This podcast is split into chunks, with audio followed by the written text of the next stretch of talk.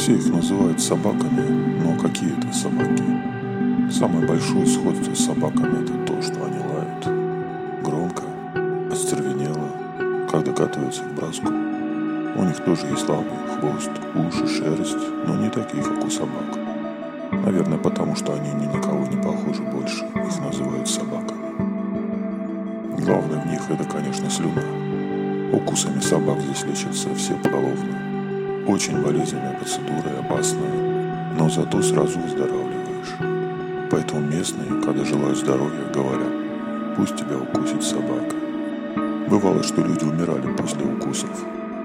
Ну а может быть и не от укусов они умирали.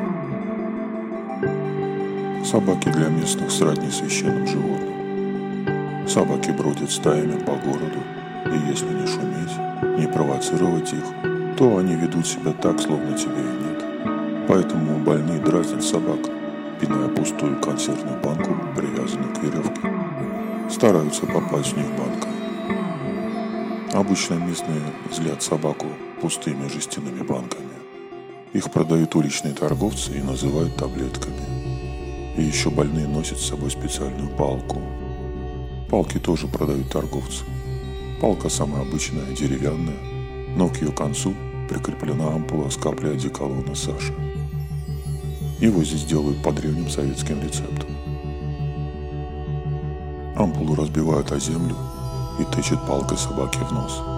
Собаки ненавидят этот запах. Еще говорят, что после укусов можно услышать, о чем говорят собаки между собой. Есть такие любители, выдерживающие множество укусов. Они ходят к собакам без палок, толстом ватном комбинезоне, который так сшит, что ягодицы остаются голыми. Примерно после 20 укусов они начинают слышать собак.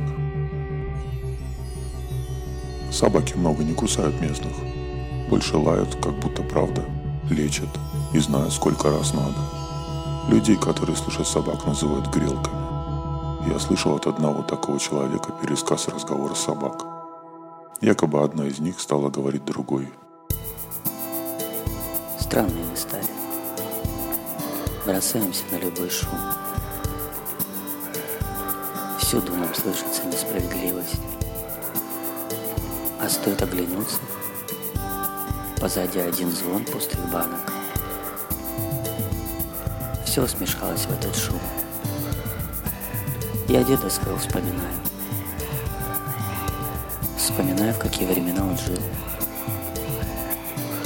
Как реагировал на все. Молодым его посадили в лесу на цепь только за то, что он не так залаял. А дед просто шутил. Сломали ему жизнь. Десять лет грыз кору с деревьев для фармацевтической фабрики да слюну сдавал. И я спрашиваю себя, какая у деда должна была быть сильная ненависть к тем, кто его посадил? Что они украли у него молодость, силу, считай все. Если нашими чувствами это мерить, он должен был сгореть дотла от ненависти. А дед не такой был. Ему словно все нипочем было. Вот что страшно, что мы другие.